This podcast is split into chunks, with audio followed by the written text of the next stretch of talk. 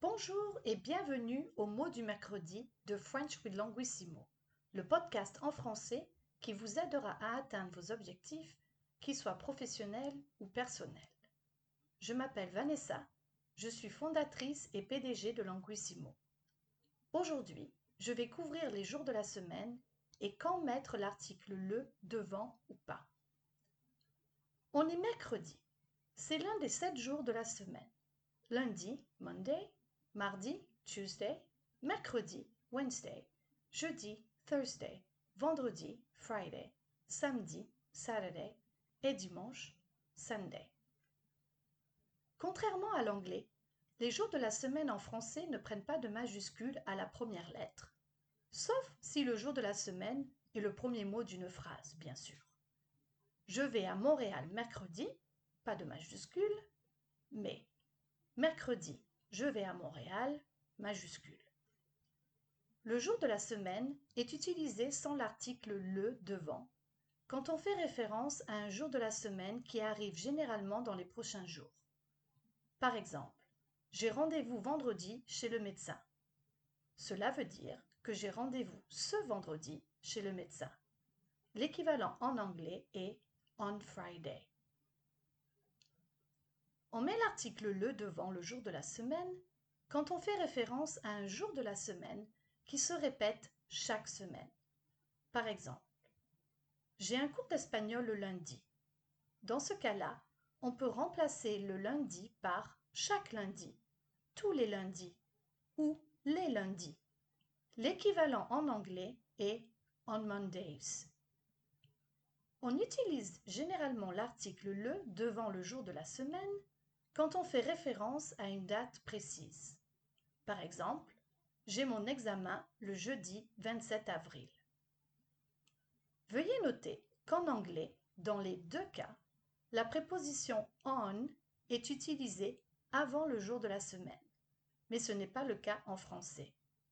L'utilisation de l'article le avant le jour de la semaine dépend du contexte.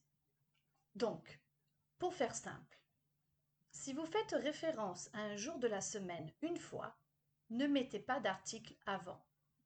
Je rentre de vacances dimanche, ce dimanche. Si vous faites référence à un jour de la semaine qui se répète chaque semaine, mettez l'article le devant.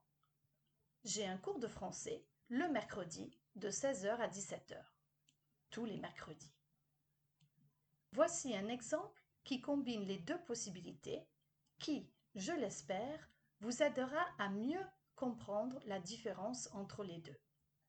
Je n'ai pas cours d'espagnol mardi, ce mardi, car le professeur est absent, mais d'habitude, j'ai le cours le mardi, tous les mardis, de 16h à 17h. Quelques points d'étude. La préposition chez est utilisée quand on va chez un spécialiste comme un médecin, un kiné. Rendez-vous, nom masculin, est un faux ami. Il veut dire appointment en anglais, alors que rendez-vous en anglais est traduit par rencard, nom masculin familier, ou rendez-vous galant, nom masculin plus formel en français. L'abréviation de rendez-vous à l'écrit est RDV. Le verbe dépendre est suivi de la préposition de en français, alors qu'en anglais, le verbe to depend est suivi de la préposition on. Je dépends de moi, I depend on me. Rentrer de vacances veut dire to come back, return from vacation. Veuillez noter le pluriel en français de vacances. Dans la langue parlée, d'hab remplace d'habitude dans l'expression comme d'habitude, comme d'hab. Quelques questions de pratique. Que faites-vous samedi? Que faites-vous le mercredi après-midi? Allez-vous au cinéma le mardi quand c'est moins cher? Que faites-vous le week-end d'habitude? Et voilà, c'est tout pour aujourd'hui. J'espère que ce podcast vous a plu. Abonnez-vous à French with Languissimo, pratiquez et prenez soin de vous. À bientôt!